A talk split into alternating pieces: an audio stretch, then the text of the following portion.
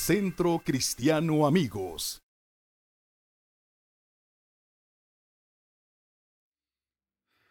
Quiero entregarte un mensaje que no será para nada ah, común o tal vez sea un mensaje que te incomode, que te confronte, que te sacuda de tu eh, situación y que te deje ver realmente lo que hay en tu corazón. Creo que como nunca necesitamos prepararnos para lo que Dios tiene en su agenda para la humanidad. Tienes que entender que la Biblia fue escrita para toda la humanidad, pero no todo se aplica para toda la humanidad. La Biblia fue escrita para el hombre, pero no todo se aplica al hombre. Tenemos que entender que la Biblia fue escrita hacia tres grandes grupos. Número uno, para los judíos. Número dos, para los cristianos, que somos todos aquellos que hemos puesto nuestra fe en Jesucristo. Y número tres, para los gentiles o para la gente que no es ni judía ni cristiana y que no cree en Jesucristo. Entonces, básicamente dividiendo al grupo en estas, en estas familias o en estos sectores, la Biblia entonces se lee con los ojos hacia los judíos, con los ojos para la iglesia y con los gentiles. La, la iglesia juega un papel muy importante a partir de que el Señor Jesucristo vino a morir en la cruz del Calvario para darnos su vida a fin de que de ambos pueblos, tanto de judíos como de gentiles, hiciera uno solo. Y a partir del sacrificio de Jesús en la cruz del Calvario, nace la iglesia. Digan conmigo la iglesia.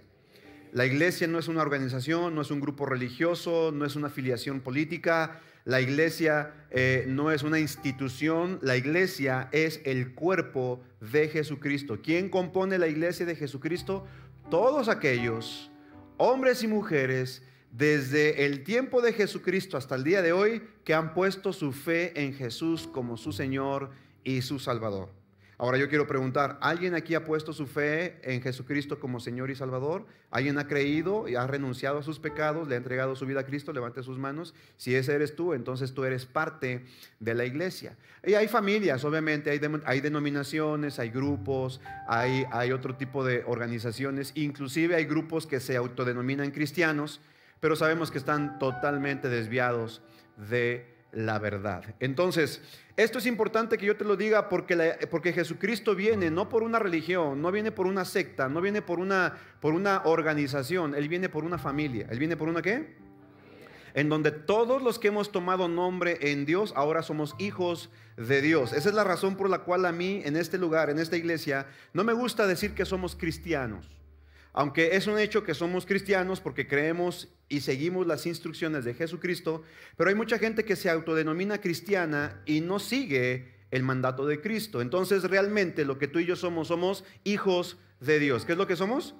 Más a todos los que le recibieron, Juan capítulo 1, versos 11 y 12, a los que creen en su nombre, les dio el derecho legal, les dio el poder y la autoridad de ser llamados hijos de Dios. Cristo no vino a fundar una religión, Cristo vino a establecer una familia. Y ahora tú y yo somos parte de la familia de Dios. ¿Cuántos dicen amén a eso? Sin embargo, vean conmigo, sin embargo, hay muchos en la familia que tienen un corazón que está torcido. Una, dos, tres. Un, dos, tres. Que vienen a la iglesia, que se congregan, que son parte de la familia, pero que tienen un corazón desviado de la voluntad de Dios. Así que es mi obligación advertirte y predicarte. Así que engarrótate ahí, no te me vayas. Ordena tu vejiga que no se mueva. Porque eh, el tema de hoy va a estar sacudidor. ¿O quieren que les hable así suavecito y, ligerito? ¿Nos vamos con todo? Los de internet, por favor, no le cambien. Yo sé que tienen la tentación de ver sus notificaciones. Ahí quédate un ratito, por favor, no, no le cambies. Va a estar interesante. Y vamos a poner el fundamento. Hemos estado estudiando el Antiguo Testamento, hemos estado estudiando la vida de algunos profetas. Ya te he hablado del profeta Eliseo, el profeta Elías. Eh, vimos algunas historias bien interesantes. La semana pasada vimos la historia de Naamán. ¿Cuántos recuerdan la, historia de Naamán el leproso? Ah, si no te acuerdas de la charla, por favor puedes ir a nuestras plataformas digitales y volver a escuchar. Pero hoy quiero enseñarte algo, continuando con la lectura de Segunda de Reyes, capítulo 5, versos 20 al 27 algo que nos va a ayudar a poner en orden nuestro corazón. El tema de esta mañana se llama En lo secreto. ¿Cómo se llama el tema? En lo secreto. Es el tema que voy a entregarte esta mañana. Dice la Biblia, capítulo 5, versos 20 al 27. Ahora bien, Jesse, el sirviente de Eliseo, hombre de Dios, se dijo a sí mismo, mi amo no debería haber dejado ir al arameo sin aceptar ninguno de sus regalos. Tan cierto como que el Señor vive, yo iré tras él y le sacaré algo. Entonces Jesse salió en busca de Naamán. Cuando Naamán vio que Jesse corría detrás de él, mira lo que hacía Jesse, corría detrás de Naamán. Bajó de su carro de guerra y fue a su encuentro. ¿Está todo bien? le preguntó Naamán. Sí, contestó Jesse, pero mi amo me mandó a decirle que acaban de llegar dos jóvenes profetas de la zona montañosa de Efraín y él quisiera 34 kilos de plata y dos mudas de ropa para ellos. ¡Wow! ¿Esto era cierto, sí o no? Era totalmente una mentira. Verso 23. Por supuesto, llévate el doble de la plata, insistió Namán. Recuerda que Namán había sido sanado de su lepra y estaba tan agradecido con Dios por este milagro de sanidad de la lepra que traía regalos para el profeta, pero el profeta no los quiso aceptar. Pero aquí vemos el corazón de un hombre que su corazón estaba puesto en la riqueza, sino en el propósito de Dios. Así que le dio dos mudas de ropa, amarró el dinero en dos bolsas y mandó a dos de sus sirvientes para que le llevaran los regalos. Cuando llegaron a la ciudadela, Jesse tomó los regalos de mano de los sirvientes y despidió a los hombres. Luego entró en su casa y escondió los regalos. ¿Qué hizo Jesse? Entró en su casa y qué? ¿Lo repartió al ministerio? ¿Lo repartió al profeta? ¿Lo dio para comprar pan para los necesitados? ¿Qué hizo? Lo escondió. ¿Qué fue lo que hizo? Lo puso en un lugar secreto. Digan conmigo, en un lugar secreto. Cuando entró para ver a su amo, Eliseo le preguntó, ¿a dónde fuiste, Jesse? A ninguna parte, le contestó él. Pero Eliseo le preguntó, ¿No te das cuenta de que yo estaba allí en espíritu cuando Naamán bajó de su carro de guerra para ir a tu encuentro? ¿Acaso es momento de recibir dinero y ropa, olivares y viñedos, ovejas y ganados, sirvientes y sirvientas? Por haber hecho esto, tú y todos tus descendientes sufrirán la lepra de Naamán para siempre. Subraya esto. Por haber hecho esto, tú y todos tus descendientes sufrirán la lepra de Naamán para siempre. ¿Por qué será que Dios castiga severamente a Jesse con lepra por haber mentido a Dios, pero no solamente a él, sino a toda su descendencia. ¿Sabes por qué? Escúchame bien, porque dentro del plan de Dios, Dios tenía un propósito magnífico, glorioso, grandioso para Jesse. Dios lo había levantado para ser probablemente el sucesor del profeta Eliseo, así como Eliseo había sido levantado para ser el sucesor del profeta Elías. Pero como Jesse tenía un mal corazón, como el corazón de Jesse no estaba alineado a la voluntad de Dios, como el corazón de Jesse estaba totalmente perdido en otras cosas, lejos del propósito de Dios, entonces la consecuencia de su pecado afectó no solamente la vida de Jesse, sino la vida de sus generaciones. Esto nos dice, amada familia, que Dios tenía planes grandiosos para Jesse, pero Jesse los desaprovechó. Sin lugar a dudas, amados, todos los que estamos aquí, absolutamente todos, quiero que digas conmigo todos, tenemos un plan perfecto y maravilloso en los planes de Dios. Tu vida obedece a un plan de Dios. Tú eres y fuiste puesto en esta tierra para cumplir con un llamado, para cumplir con una asignación, para cumplir con un propósito, para cumplir con una tarea que solamente tú harás. Pero escúchame, antes de que Dios quiera usarte, primero tendrá que probarte.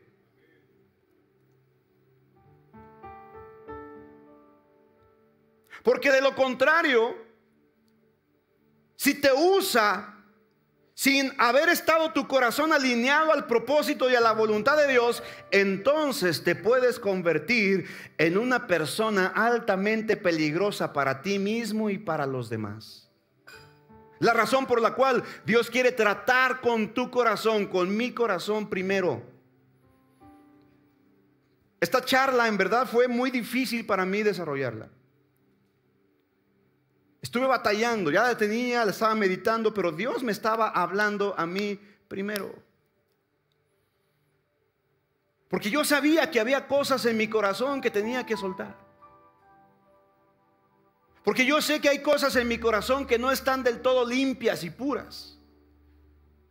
Pero antes de que me juzgue y me critique por mal pastor y mal persona, yo sé que también dos que tres aquí tienen cosas en su corazón que tienen que ser cambiados y pulidos. Levante su mano, ¿cuántos reconocen esto? Entonces esta palabra no era nada más para el pastor, ¿verdad? Es para todos. ¿Sabes por qué? Porque Dios nos está dando la oportunidad en este último spring de, la historia de la humanidad como la conocemos, en este último tiempo de la iglesia en la tierra, Dios quiere darnos la oportunidad a ti y a mí, a ti y a mí de utilizarnos para sus propósitos.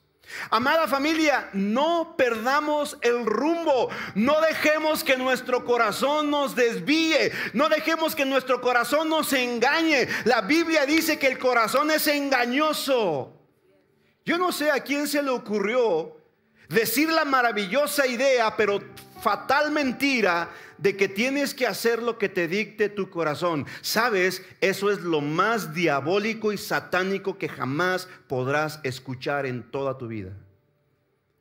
Tú no puedes hacer lo que tu corazón te diga que hagas. Engañoso es el corazón, dice la escritura. ¿Quién lo puede pesar? ¿Quién lo puede percibir? Hey, Escúchame, ponme atención acá, iglesia. Te poncho tu globito. El corazón no se sigue, el corazón se guía. ¿Qué dice tu corazón, amigui? Sigue tu corazón. Lo que dicte tu corazón. Y ahí va la amiguita. Y ¡pum! Por seguir su... Jesse siguió su corazón y como consecuencia perdió su destino. Escúchame, familia, yo no quiero que ninguno de ustedes pierda el destino glorioso que Dios le dio solo por andarle haciendo caso a sus emociones. Voltea con tu vecino y dile, se me hace que ya te ministró el pastor.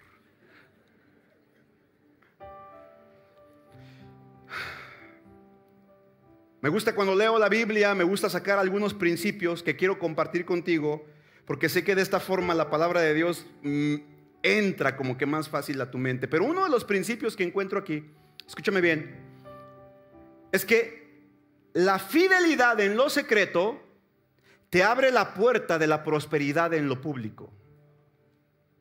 Otra vez, otra vez. La fidelidad en lo secreto te abre la puerta de la prosperidad en público. Pero es exactamente lo mismo al revés. Tu infidelidad en lo secreto te abre la puerta de tu ignominia en público. Date cuenta de lo que Jesse quiso hacer. Jesse quiso sacar una ventaja, una ganancia de la unción que había en el hombre de Dios. Él quiso sacar provecho él quiso beneficiarse porque su corazón estaba corrompido. Su corazón estaba mal. Su corazón no estaba alineado al propósito, a la voluntad de Dios. Y te tengo noticias, por muy buena persona que seas, por muy buen predicador, por muy buen cantante, por muy buen líder de célula, por muy, buen matrimonio que tengas, si tu corazón no está limpio, tarde o temprano te va a corromper.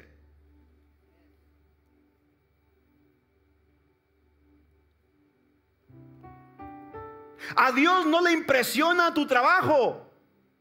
A Dios no le impacta tu dinero. A Dios no le impacta la forma en que oras, la forma en que alabas, la forma en que predicas o enseñas en grupos. Lo que Dios quiere ver en ti y en mí es fidelidad. Por eso la escritura dice, mas tú cuando ores, dice la palabra de Dios, entra en tu aposento y cerrada la puerta, ora a tu Padre que ve en lo secreto. Te tengo noticias, no hay lugar en donde te escondas de Dios. Cualquier cosa que hagas, aún en lo más oscuro, aún en lo más profundo, Dios está ahí. Mas tú cuando ores, entra en tu aposento y cerrada la puerta, ora a tu Padre que ve en lo secreto. ¿Qué es lo que ve? ¿En dónde ve el Padre? Y tu Padre que ve en lo secreto, te recompensará en público. es en lo oculto, es en lo secreto, en donde tú te preparas para recibir tu bendición pública. ¿Alguien puede glorificar el nombre de Dios por esto? Dáselo fuerte. Escucha, es de suponer que Naamán, teniendo lepra, habría buscado primero la ayuda de su dios sirio. ¿Recuerdas que ya te hablé de Ocosías y de Elías? ¿Recuerdas que te prediqué de eso? Ocosías eh, eh, eh, se había caído por una ventana, se lesionó, se enfermó y mandó a sus sirvientes a Ecrón a consultar a Baal Zebud para ver si iba a recuperar su salud. Bueno, seguramente Naamán hizo lo mismo. Seguramente Naamán fue a ver a sus brujos, a sus dioses, a sus ídolos para, para buscar sanidad. Y al no encontrar sanidad, al no encontrar respuesta en su religión y en sus ídolos, vino a buscarla en Dios, en el Dios de Israel, en el Dios Todopoderoso. Y encontró sanidad ahí. Aunque Namán llevaba consigo un gran presente para el profeta, pero el profeta no lo aceptó por considerarlo menos que inapropiado. Pero hubo uno que sí lo recibió, mostrando así de lo que estaba hecho. En pocas palabras, mostró el cobre. De hecho, así le quería poner al título, pero dije, no, se oye muy agresivo, mostrando el cobre. Pues no, no. Número uno, ¿listos? Escucha, Dios desea usarte, pero antes va a probarte. Quiero que digas conmigo, Dios va a usarme. Dile más fuerte, Dios va a usarme, pero antes va a probarme. Te tengo noticias. Si has estado en una prueba, si has estado en medio de una aflicción, si has estado atravesando un momento difícil en tu vida, no te preocupes. No es Satanás tratando de destruirte, es Dios tratando de promoverte. Alguien que le pueda glorificar. Alguien que pueda darle un fuerte aplauso al rey. Si eres hijo de Dios, toda prueba, toda adversidad, toda circunstancia, no es el diablo que te quiere destruir, es Dios que te quiere levantar. Así que aguanta, no importa en qué momento estés, mantente firme. Dios quiere usarte, pero antes va a probarte. Eliseo, escucha, fue el sucesor de Elías. ¿De quién fue? De Elías. Elías, uno de los hombres, uno de los profetas más grandes que ha tenido el pueblo de Israel. Dios hizo portentos a través de la vida de Elías. Dios hizo llover fuego del cielo en tres ocasiones por, por, medio de la vida de Elías. No se había levantado otro profeta en Israel como el profeta Elías. Y Dios le pidió a Elías que pusiera su manto sobre un, sobre un discípulo, sobre una persona que tendría que entregar para que cuando Elías fuera llevado al cielo, el discípulo al que él entrenaría continuara con el legado y la asignación que Dios tenía para su pueblo. Y lo que el profeta Eliseo le pide a Elías fue algo impresionante porque eh, antes de irse, acuérdate que Elías lo quiso correr. Le dijo, vete para allá, yo me voy a Betel. Vete, ahí quédate, yo me voy al Jordán. Quédate ahí, yo voy a Jericó. Y Eliseo le decía, vive tu alma y vive el Señor, que no te dejaré. Y se le pegó como chinche. Recuerda la historia, ¿verdad? Tú la puedes ver ahí en Primera de Reyes, los últimos capítulos. Pero Eliseo le dice a, Elías, Elías le dice a Eliseo, ¿qué quieres que yo te haga? ¿Qué quieres que haga por ti antes de que yo sea llevado de ti? Antes de ser llevado al cielo. Y Eliseo, nada tonto, le dijo, te pido que me des la doble porción de tu unción. Es decir, le estaba pidiendo la dote del primogénito. Pero con esta actitud Eliseo estaba reconociendo dos cosas. Número uno, que él era el primogénito del ministerio de Elías. Y número dos, que Elías era su padre, porque solamente un padre podía dar una dote así. ¿Me sigue o no? Vamos, no se me pierdan este discurso. ¿Estamos acá? Entonces, Eliseo le pide, dame la doble eh, porción de tu unción. La doble porción de la primogenitura. Y Eliseo, Elías le dice, wow, mm, dura cosa has pedido, pero si me ves cuando sea llevado de ti, la tendrás. Y resulta eso, ¿verdad? Dice la Biblia que entonces vino un, carro de fuego para separar a los dos, a Elías de Eliseo. Estaban, Eliseo estaba tan pegado a su padre Martín, caminaba con él, daba un paso con la izquierda y Eliseo con la izquierda. Daba un paso por la derecha y él daba un paso por la derecha. Elías decía, ayjole, y Eliseo decía, ayjole, ayjole, ayjole. No sé si me estoy explicando acá. ¿Está acá conmigo? Entonces, estaban tan pegados, tan unidos, que Dios tuvo que mandar un carro de fuego. Y vino el carro de fuego y separó a Elías de Eliseo y entonces vino un torbellino y se llevó a Elías. Dejando a Eliseo en tierra, se cayó la capa. Dice que tomó la capa, la dobló, cruzó el Jordán y golpeó. Y dijo, ¿dónde está el Dios de Elías? Y golpeó las aguas del Jordán y se abrieron en dos. A partir de ese momento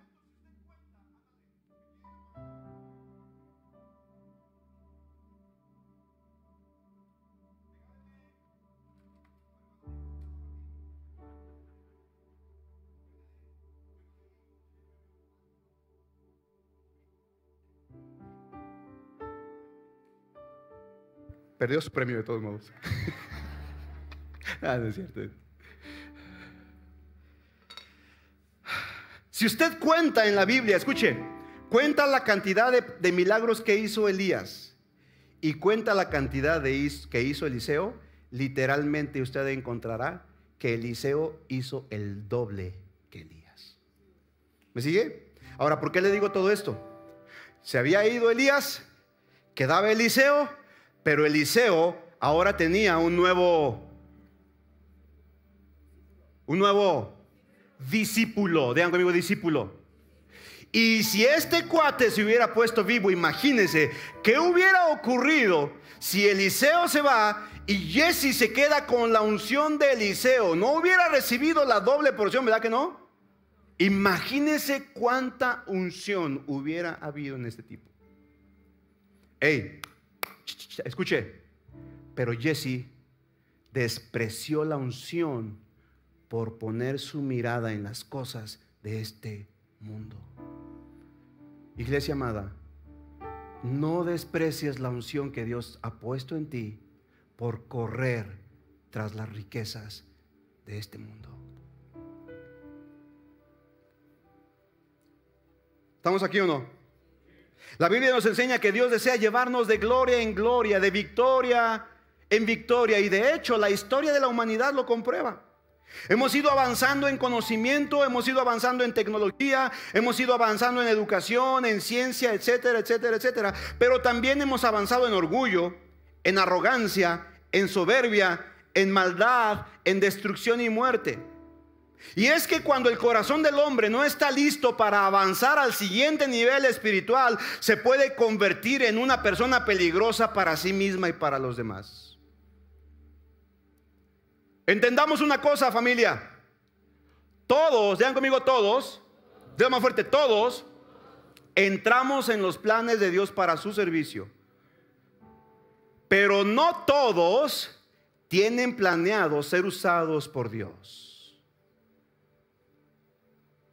Otra vez, todos entramos en los planes de Dios para su servicio, pero no todos tienen planeado ser usados por Dios.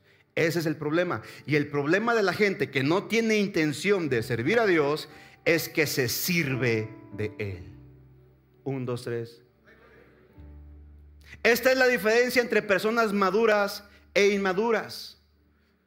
La diferencia entre personas maduras e inmaduras saben que una persona que, quiere servir fue llamada para servir. No se trata, una persona madura entiende que no se trata de cuánto sabe, de cuánto tiene o de cuánto puede, sino de cuánto de lo que hacen lo hacen para glorificar el nombre de Dios. Esa es la diferencia.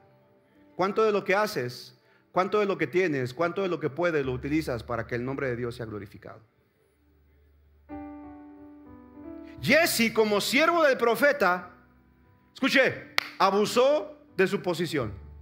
Abusó de su autoridad con el sirio Namán. Escucha, quien abusa de su posición para obtener una ganancia, tarde o temprano perecerá en su arrogancia.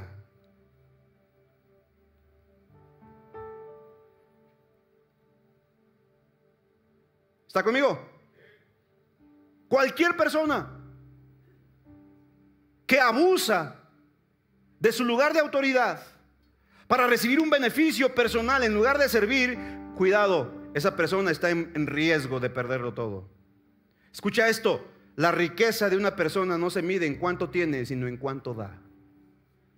Una persona es tan rica por lo que es capaz de dar a otros, aunque ella misma no tenga mucho. ¿Hasta aquí vamos bien? ¿Hasta aquí a cuántos Dios nos está hablando este día? Ver. ¿Algo que Dios te esté hablando este día? Pero ¿qué pasó con Jesse? Tuvo un buen maestro, tuvo un buen pastor, tuvo un buen líder, pero tuvo un mal, tuvo un mal. ¿Y de dónde vino ese mal corazón? Escúchame bien, por una mala apreciación, por una mala interpretación. Mira, una persona que tiene una mala idea de algo, normalmente le va a tener tirria, como decimos, ¿verdad? No, no, no va a querer relacionarse con ese algo. Por ejemplo, si a ti te dicen de alguien, ay, ¿sabes qué? No te juntes con ese, es bien chismoso. O es bien conflictivo. Ay, no, es bien, ni te juntes, ni le hagas, es bien sangrón. Y tú ni lo conoces. Pero nada más de que te dijeron eso, tú ya inmediatamente dices, ay, sí es cierto, ¿verdad? Sí se ve. Se nota. Y más con esos saquitos cuadraditos que trae, que no sé qué se ve que es bien pesado, no, ya no le hablo. ¿Por qué? Porque tuviste una mala apreciación. Alguien te dijo algo malo de otra persona y ya lo viste mal. Hey, amada familia, el problema de tener malas apreciaciones es que entonces vamos a tener malas experiencias. Muchos de nuestros errores y pecados surgen de una mala apreciación o interpretación de la realidad. Y esto fue lo que le pasó a Jesse. Y ahí quiero llevarte. Jesse tuvo la oportunidad de ser el hombre, el siervo de Dios, que Dios utilizaría para la siguiente etapa en el pueblo de Israel, pero despreció y desaprovechó su oportunidad por una mala apreciación, por lo menos en cuatro áreas de su vida. Ahora, déjame decirte algo. Cuando leemos la Biblia y leemos a simple vista, podemos notar muchos errores o muchos pecados que cometió Jesse al momento de correr tras del sirio. Pero no necesitas ser un gran teólogo o conocer mucho de la Biblia o ni siquiera ser cristiano para darte cuenta de los pecados superficiales que cometió Jesse. Por ejemplo, él tuvo codicia en su corazón. Él mintió, habló mal de su líder, habló mal de Dios. Él sacó el cobre, eso lo podemos notar a simple vista. Pero ¿cuál es la raíz de todo esto? Porque esto solamente fue el fruto, la evidencia, pero hay algo más profundo en ello y es a donde te quiero llevar. Porque muchas veces, amada familia, escúchame bien, ponme atención, la codicia, la avaricia, la maldad y todas estas cosas que son fruto de pecado tienen una raíz más profunda en ti. Hay gente que dice, pastor, óreme porque estoy luchando con la pornografía. Ore por mí porque estoy luchando con la mentira. Ore por mí porque no sé qué hacer para dejar de ser enojón. Y a veces nada más oramos para que se te quite lo enojón o lo mentiroso, pero no vamos a la raíz. Y por eso es que a cada rato tienes que estar pidiendo perdón por el mismo pecado. Porque no lo, no lo atacas de raíz. No sé si me estoy explicando. Ahora, lo que vemos superficial en la vida de Jesse tiene algo todavía mucho más profundo en su realidad. Y estas son cuatro áreas en las que todos los que estamos aquí probablemente estamos batallando. ¿Listo? ¿Quieres saberlo o no? Tener una mala apreciación de las cosas siempre nos causará algún tipo de problema en la vida. Jesse cometió muchos errores que a simple vista podemos ver solamente con una ojeada de la, de la historia de Jesse y Namán. Podemos ver engaño, podemos ver codicia, mentira, prejuicio, pero solamente fue el fruto de lo que realmente estaba en su corazón. Muchos de nuestros errores y pecados surgen por una mala apreciación o interpretación de la realidad. Número uno, lo primero que Jesse tuvo mal en su vida fue una mala apreciación de su identidad. ¿Una mala apreciación de qué? De su identidad. Mira lo que dice el verso 20. Ahora bien, Jesse, el sirviente de Eliseo, hombre de Dios, se dijo a sí mismo. Dice la Biblia que lo reconoce como el sirviente de Eliseo. Cuando yo leo la historia de Jesse, desde donde inicia, que esto inicia todavía un poco más atrás, hasta donde termina la historia de Jesse, que es en el capítulo 8, hasta ahí lo vemos, pero jamás lo veo diciendo Jesse, mi padre, Eliseo mi padre siempre lo veo diciendo, mi amo. Ahora, ojo con esto. El servicio es nuestra asignación como hijos de Dios, pero no nuestra identidad. Otra vez, tú y yo servimos a Dios como hijos de Dios, no como esclavos de Dios. Servir es parte crucial en nuestra vida, así como la sal sala, así como el azúcar endulza, así como el chile enchila, el cristiano sirve. Es nuestra asignación, es nuestro llamado. Tú y yo fuimos llamados a servir a Dios, pero nuestro servicio está desde nuestra identidad de hijos de Dios. Tú y yo somos hijos de Dios. ¿Cuántos hijos de Dios hay aquí? Como hijos de Dios debemos de aprender a servir a Dios. Servimos a Dios como hijos, no como esclavos. Juan capítulo 8, verso 35 dice, el esclavo no queda en la casa para siempre, pero el hijo queda en la casa para siempre. La primera mala apreciación de Jesse es que era un siervo. Jamás se vio como hijo de su padre espiritual. Siempre se vio como un sirviente. Y escúchame, ponme atención. Quien sirve como esclavo piensa que es usado, pero quien sirve como hijo sabe que será honrado. Y esto es bien peculiar en la iglesia.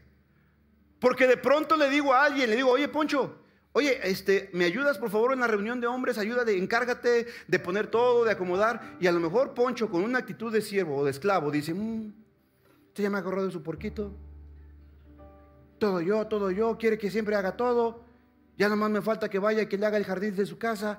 ¿Piensa que soy su chacho o qué?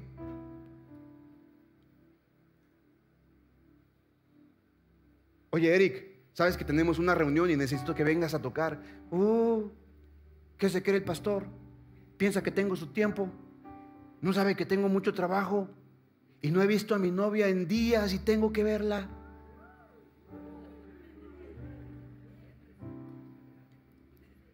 Oye Martín, ayúdame a predicar, no voy a estar y necesito que me ayudes a predicar. Mm, nomás para eso le sirvo. Nomás cuando quiere, nomás cuando le conviene. ¿Por qué no pone otro? No sé si me estoy explicando.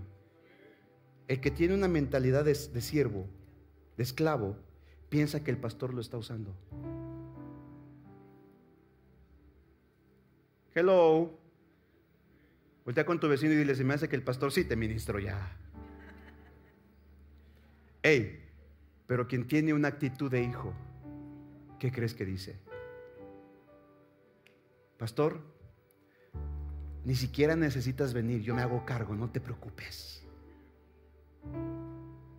Oye, José Luis, ¿cómo va lo del seminario? No, no, ni te preocupes, tú nada más encárgate de dar tu clase, yo me encargo de lo demás.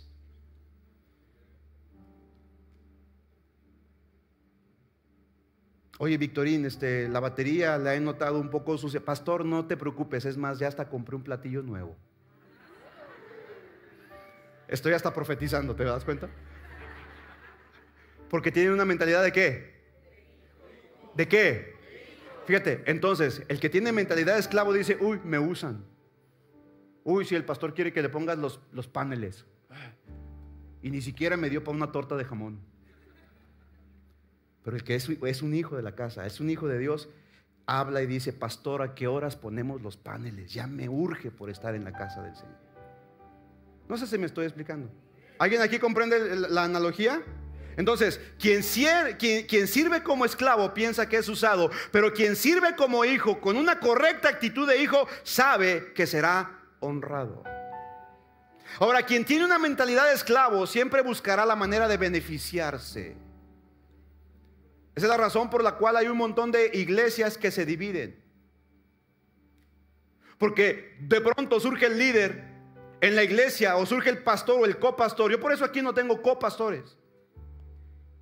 A mí muéstreme en la Biblia donde había un copastor. No existe tal figura de copastor. Hay pastores. Y en esta casa no hay ningún copastor. Todos son pastores. ¿Me sigue o no? Pero obviamente hay uno que Dios puso primero entre muchos. Y ese soy yo. Pero los demás también tienen una asignación pastoral. Y no es menos que la mía. No sé si me estoy explicando. Pero cuando uno se levanta con una actitud de siervo, inmediatamente que tiene un corazón de siervo, siempre buscará lo suyo personal, lo suyo propio. Siempre. Pero el que tiene un corazón de hijo, siempre procurará honrar el nombre del Padre de la casa. Y estamos aquí para honrar el nombre de nuestro Señor y Dios Todopoderoso. Alguien que le exalte y le glorifique, por favor.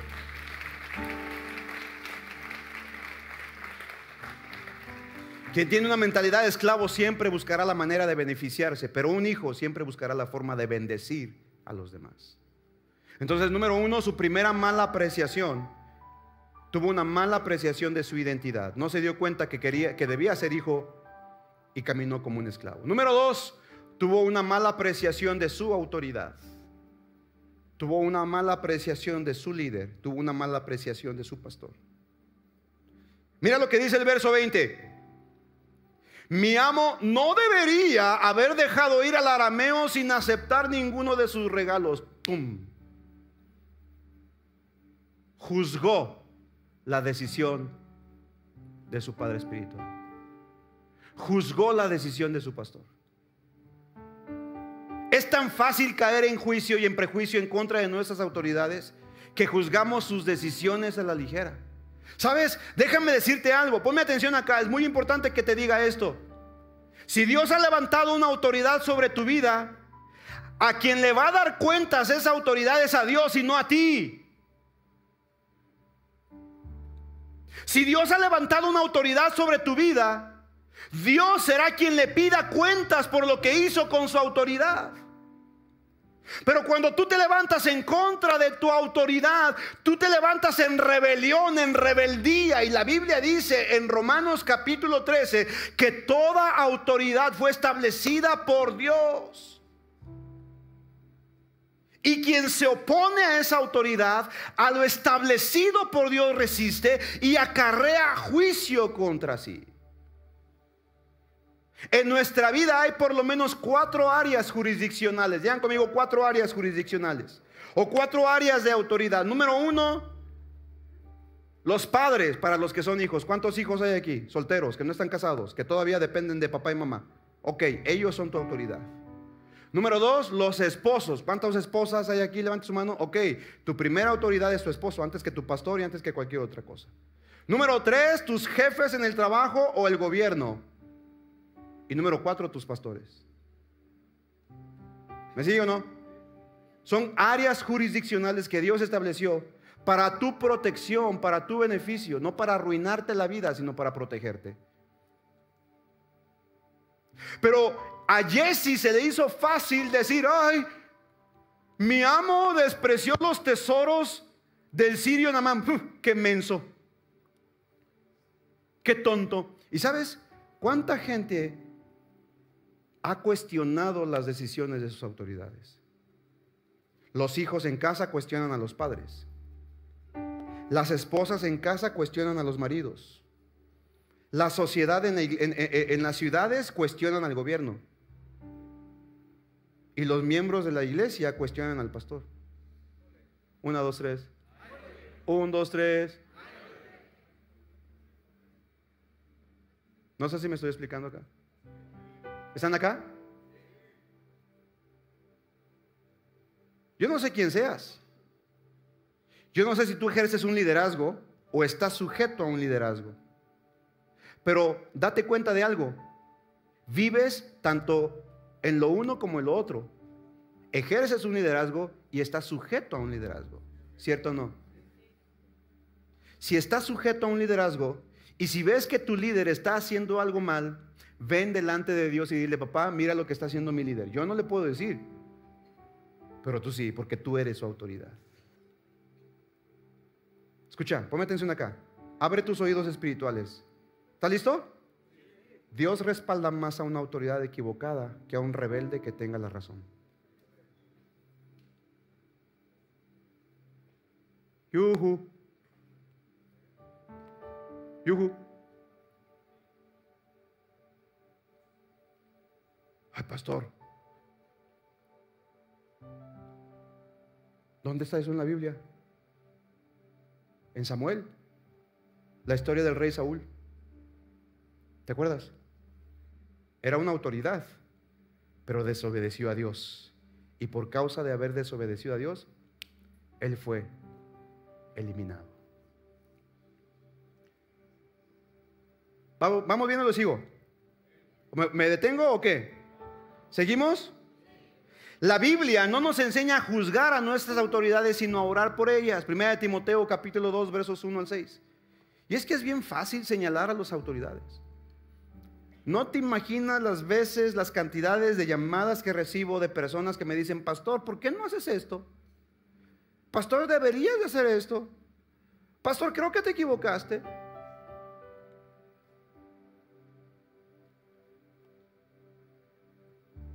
Ahora con la construcción del templo, el auditorio, hubo gente, José, que me decía, ¿y por qué mejor no ahorras y no guardas? Porque quién sabe cómo va a venir la crisis.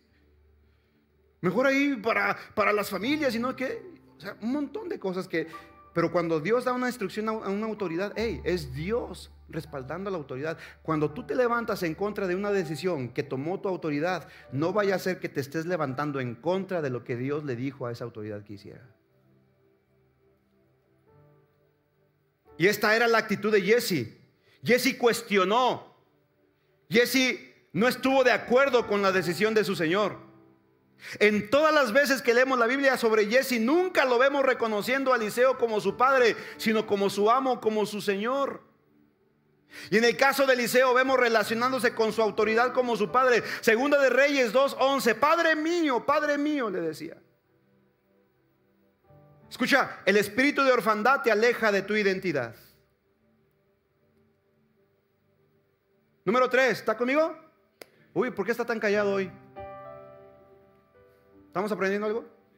¿Cuántos están recibiendo palabra de Dios? Voltea con tu vecino y dile, qué bueno que trajiste casco. Número tres, otra mala apreciación. Escucha, Jesse tuvo una mala apreciación de su propósito. Verso 20 dice, tan cierto como que el Señor vive, yo iré tras él y le sacaré algo. Obviamente se estaba refiriendo a dinero, tesoros. Jesse fue llamado para estar cerca del mejor profeta de su tiempo, pero no entendió su propósito. Pensó que se podía negociar con la unción. Jesse creyó que la unción era negociable. Y fue tras el sirio y le pidió dinero. ¿Sabes? Porque la gente mira, la gente ve cuando, cuando Dios te usa, cuando oras por la gente, la gente es bendecida. Y muchas veces la gente en una actitud de agradecimiento viene y te da. Y los que están alrededor ven y dicen, órale, qué chido. Entonces por orar por alguien, por poner las manos por alguien, por bendecir a alguien, te dan dinero, pues yo quiero eso. Y hay mucha gente que está buscando solamente eso. Porque no entienden el propósito de la unción. El propósito de la unción no es para enriquecerse, amados. Hey, déjeme decirle algo. Si yo estoy predicando el Evangelio desde hace más de 20 años, no es para hacerme rico jamás. Por supuesto que Dios bendice, por supuesto que Dios da. Claro que sí que Dios nos sorprende con muchas cosas, pero sabes, el propósito de la unción es bendecir al pueblo de Dios, es bendecir el nombre de Dios, es exaltar el nombre de Dios. Jesse no entendió esto. Y entonces fue y le mintió al sirio porque perdió su propósito, no pudo identificar su propósito y empezó a mentir. Escucha, quien trata de prosperar mintiendo, su prosperidad se convertirá en su aflicción. Otra vez, quien trata de prosperar mintiendo, su prosperidad se convertirá en aflicción. Jesse puso sus ojos en lo que la unción da y no en el propósito de la unción. Vio que la gente puede ser generosa al ser bendecida y su mirada se posó en las bendiciones y su corazón fue hacia las riquezas. ¿Sabes por qué Jesse salió corriendo para ir tras los cofres de Namán? Porque el corazón de Jesse ya estaba en los cofres de Namán. Lo único que hizo Jesse fue seguir su corazón. ¿Te das cuenta? Siguió a donde su corazón estaba oculto, en las riquezas. ¿A dónde te está yendo tu corazón? ¿Estás siguiendo tu corazón o tú lo estás guiando? Lucas 12:34 dice la palabra de Dios, Jesucristo dijo, donde está tu tesoro, ahí también estará tu corazón. Entonces ya dijimos que Jesse tuvo una mala apreciación, número uno, de su identidad. Digan conmigo identidad. Número dos, una mala apreciación de su autoridad. Número tres, una mala apreciación de su. Y número cuatro, Jesse tuvo una mala apreciación de Dios. Póngase en pie, por favor, ya terminé. Prepárense los chicos de alabanza, vamos a ministrar ahorita.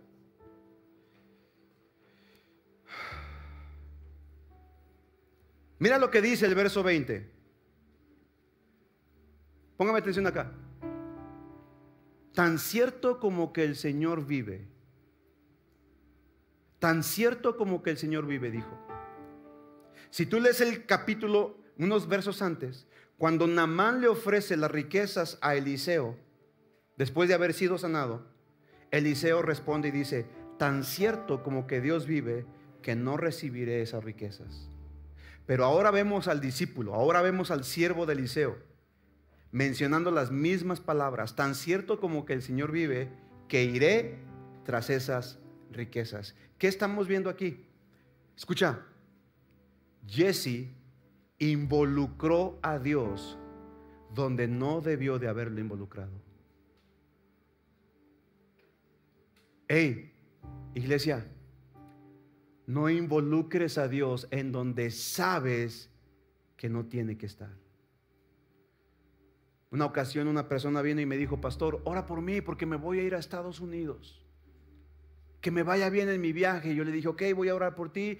Ya tienes tu pasaporte, ya tienes tu visa. Me dijo, no, pastor, me voy de mojado.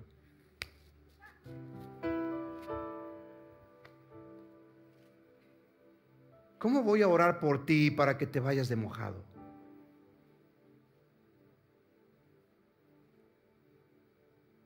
Otra ocasión otra persona vino y me dijo, pastor, ora por mí, que Dios bendiga mi negocio. Es que estoy empezando un negocito. Y dije, ah, ¿qué, qué, qué, onda? Pues estoy vendiendo unos polvitos mágicos. Te curan todo. Es más, hasta se te olvida de que estás malo. ¿Sabes a lo que me refiero? Eh? ¿Cómo vas a involucrar a Dios en algo en donde Dios no está? ¿Sabes cómo se llama eso? En la Biblia se llama tentar a Cristo. No le puedes pedir a Dios que haga algo que sabes que es inconsecuente con su carácter. Ay, Señor, me cae regordo mi competencia.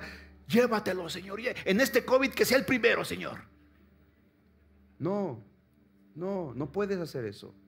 Jesse involucró a Dios donde no, no debió haber sido involucrado. La gente que no conoce a Dios trata de involucrarlo en pro de sus propios beneficios.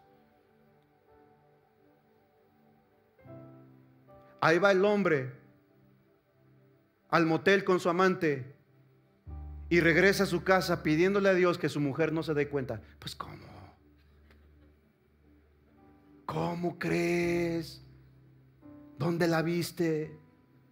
¿Quién te dijo que esto es así? ¿Sabes quién hace esto? Escucha, los que no conocen a Dios. Los que no conocen a Dios piden que Dios bendiga sus malas acciones. Y no es así. Amados, no, no involucres a Dios donde no tiene que ser involucrado. Escúchame, ponme atención acá. La gente que no conoce a Dios trata de involucrar en pro de su beneficio, pero los que conocemos y amamos a Dios nos involucramos en sus beneficios. Cuando le pides a Dios que haga algo que va en contra de su carácter o inconsecuente en su voluntad, entonces lo estás usando en lugar de estarlo amando. Tengo que ser directo contigo, amada familia, porque es un tiempo de arrepentimiento. Es un tiempo de decirle a nuestro corazón que vuelva al buen camino. Es un tiempo, es el tiempo de decirle, Señor, yo me había equivocado, había tomado malas decisiones, estaba siguiendo mi corazón en lugar de seguir tu voluntad. Pero hoy quiero alinear mi corazón a ti. ¿Cuántos quieren alinear su corazón delante de papá? ¿Cuántos saben que estamos en un tiempo crucial en la historia de la humanidad? Necesitamos estar limpios en nuestro corazón. También tuvo una mala interpretación o una mala apreciación de Dios al tratar de engañarlo. Verso 25, cuando entró para ver a su amo, Eliseo le preguntó, ¿a dónde fuiste, Jesse? A ninguna parte le contestó él, pero Eliseo le preguntó, ¿no te das cuenta de que yo estaba allí en espíritu cuando Namán bajó de su carro de guerra para ir a, tu encuentro? ¿Acaso es momento de recibir dinero y ropa, olivares y viñedos, ovejas y ganados, sirvientes y sirvientas? ¿Qué estaba ocurriendo aquí? Escúchame bien. Dios le estaba dando la oportunidad a Jesse de que reconozca y se arrepienta de su pecado. Pero no lo hizo. No lo hizo. El profeta le estaba diciendo, Jesse, hiciste esto. Le reveló, escucha, le reveló su acción y su intención. Le dijo, ¿no fuiste tras el sirio? Y luego le dijo, no es el tiempo de comprar viñedos, becerros, sirvientes. ¿Qué significa esto? Que en el corazón de Jesse estaba dejar el camino de Dios para buscar su propio camino. Porque le dijo, no es el tiempo, Martín, no es el tiempo de plantar viñedos, no es el tiempo de tener ovejas y vacas. Dios le reveló su acción y su intención. ¿Te das cuenta de esto? Pero ¿por qué se lo estaba revelando? Escúchame, porque Dios quería darle la oportunidad a Jesse de que se arrepintiera. Pero al no conocer de Dios, Jesse no se arrepintió. Hoy Dios te está dando la oportunidad de que te arrepientas. ¿Sabes? Escúchame, ponme atención acá. No necesitas que venga ninguna persona y te diga, estás en pecado. No necesitas de ningún profeta, y lo digo entre comillas, porque cuidado con esos pseudoprofetas que vienen a decirte tu pecado. Sabes, eso fue del Antiguo Testamento. En el Nuevo Testamento no necesitas que un profeta se levante para decirte tu pecado. ¿Qué no tienes al Espíritu Santo que te redarguye desde adentro? Nunca jamás una profecía es para ponerte en mal. Nunca jamás es para criticarte y señalarte tu maldad. ¿Sabes? Si Dios tiene que levantar a una persona para revelarte tu pecado y tú eres cristiano, me preocupa, porque eso significa que el Espíritu Santo se alejó de ti. ¿Me sigues? Si tú sabes que estás mal en tu corazón, si tú sabes que hay cosas que tienes que alinear, no necesitas que el pastor venga y te diga, oye, Dios me revela que estás en pecado. No, porque el Espíritu Santo te lo revela. Jesse tuvo la oportunidad. Su padre espiritual le dijo, Jesse, mi espíritu fue contigo. Yo me di cuenta de tu intención y de tu acción. Y Jesse no se arrepintió. Como consecuencia de no haberse arrepentido, dice la Biblia que entonces le fue peor. ¿Sabes? Al parecer, escucha, al parecer la lepra de Namán, porque Eliseo dijo, la lepra que Namán tenía se te pegará a ti. ¿Sabes? Probablemente al momento de la lepra salir de la, de, la, vida de Namán, la lepra estuvo por ahí levitando, gravitando, a ver, buscando en quién se va a posicionar. Jesse abrió la puerta por el pecado de simulación y de mentira, y la lepra aprovechó la oportunidad para contaminarlo. Y dice la Biblia que salió de la presencia de Eliseo totalmente lleno de lepra. Sigue leyendo, mira lo que dice. Dice, ¿Acaso el momento de tomar viñedos y olivares? Y mira lo que dice al final. Y entonces, escúchame, no te me vayas. Por haber hecho esto tú, tú y todos tus descendientes sufrirán la lepra de Namán para siempre. Cuando Jesse salió de la habitación, se llevó sus tesoros, se llevó su ropa. ¿Eso dice? Se llevó sus regalos. ¿Eso dice? Dice, estaba cubierto de lepra, su piel se puso blanca como la nieve. ¿Dónde quedaron esos regalos? ¿Dónde quedó ese tesoro? Ahora, ¿de qué le servía todo lo que había obtenido de mala manera de este, de este guerrero, de este, de este general? ¿Sabes? Escucha. ¿Qué fue lo que perdió Jesse? Lo que perdió fue mayor de lo que ganó. ¿Qué fue lo que perdió? Por su actitud. Número uno, perdió su salud. Número dos, perdió su paz. Número tres, perdió su reputación. Y número cuatro, perdió su destino. Dime, ¿valió la pena lo que hizo? Vamos, te estoy preguntando, iglesia, ¿valió la pena lo que hizo? ¿Valió la pena su engaño? ¿Valió la pena haber corrido tras las riquezas? Perdió más de lo que ganó. ¿Sabes? Cuando tú buscas tu propio beneficio en lugar del de Dios, pierdes más de lo que ganas. Jesse perdió su paz, perdió su salud, perdió su reputación y lo más triste de todo, perdió su destino. Perdió su destino. Pero escúchame, quiero, quiero, quiero que pongas atención acá, por favor, no te me distraigas. La consecuencia del pecado de Jesse fue que se quedó leproso, tan blanco como la nieve.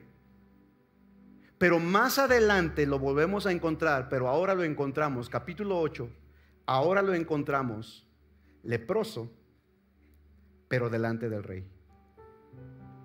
¿Qué significa?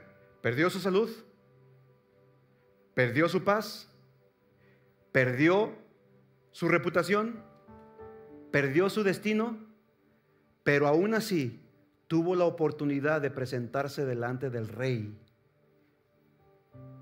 Esto me dice que probablemente se arrepintió de su pecado, aunque siguió cargando sus consecuencias. Hey, ese es el tiempo, iglesia, de arrepentirnos de todos nuestros pecados. No importa que hayamos perdido mucho, pero podemos tú y yo, si estamos arrepentidos, pararnos delante del rey y estar delante de la presencia del rey. No dejes pasar la oportunidad. Yo no sé cuántos aquí necesitan arrepentirse de algo. Yo necesito hacerlo. Y yo voy a ser el primero en hacerlo. Y si tú sabes que necesitas arrepentirte de algo, te invito a que lo hagas también. Te invito a que lo hagas, allí en tu lugar. Si sabes que necesitas entregarle algo a papá, ¿por qué no doblas tus rodillas y le dices, Señor, mi corazón se ha desviado? Mi corazón había sido desviado en pos de otras cosas. He perdido mi identidad, he perdido mi propósito, he perdido mi llamado, he perdido un montón de cosas, pero hoy quiero venir delante de ti. Vamos iglesia, es un tiempo de arrepentimiento. Es un tiempo de arrepentimiento delante de Dios. Iglesia, el Señor viene pronto, Cristo viene pronto. Y Él viene por una iglesia limpia, una iglesia pura, una iglesia sin mancha. Y la única manera en que podemos estar así es venir delante de la presencia de Dios, apropiarnos de su gracia, de su misericordia, de su salvación. Señor, hoy te pedimos perdón. Nos arrepentimos porque nuestro corazón se ha desviado del propósito. Nos hemos desviado, Señor, de nuestra asignación. Hemos puesto nuestra mirada en cosas que no debían de haber sido puestas. Hemos confiado en otras cosas antes que a ti, que en ti. Hemos amado a otras cosas antes de amarte a ti, pero hoy te pedimos perdón. Hoy me levanto en el nombre de Cristo Jesús. Nos levantamos en fe, declarando que nuestra vida está limpia, consagrada delante de ti. En el nombre de Jesús, Señor, te pedimos que tu Espíritu Santo venga y nos redarguya de todo pecado. Allí en tu lugar, yo quiero que de manera personal, mientras la adoración está fluyendo, yo quiero que tú le digas, Señor, me arrepiento de mis pecados. Díselo, díselo, vengo. Vengo como estoy, vengo como soy. Ayúdenme a darle volumen a los micrófonos, chicos, multimedia, por favor. Vamos, vamos, ahí en tu lugar, dile Señor, es tiempo de arrepentimiento. Es tiempo de humillarme delante de ti, es tiempo de reconocer mi falta. Vengo tal como soy. Aleluya. Oh, cuán sublime amor. Vamos, vamos, díselo, Señor, nos arrepentimos delante de ti.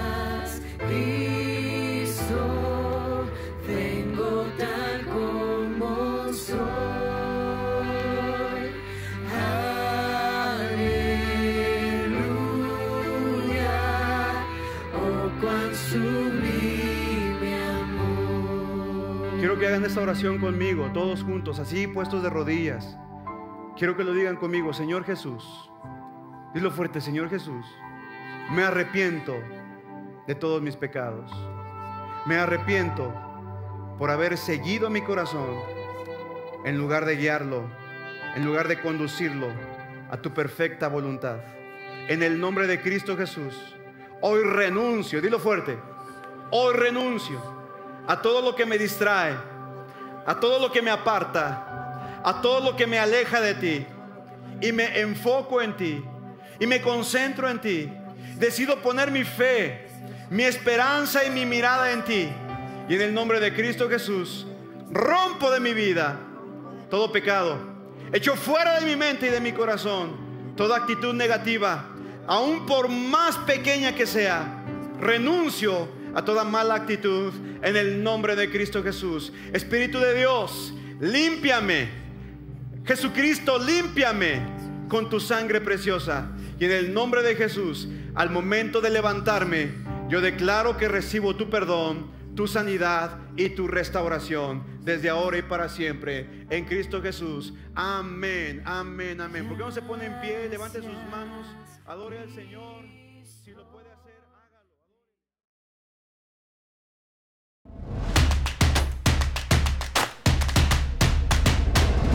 Centro Cristiano Amigos.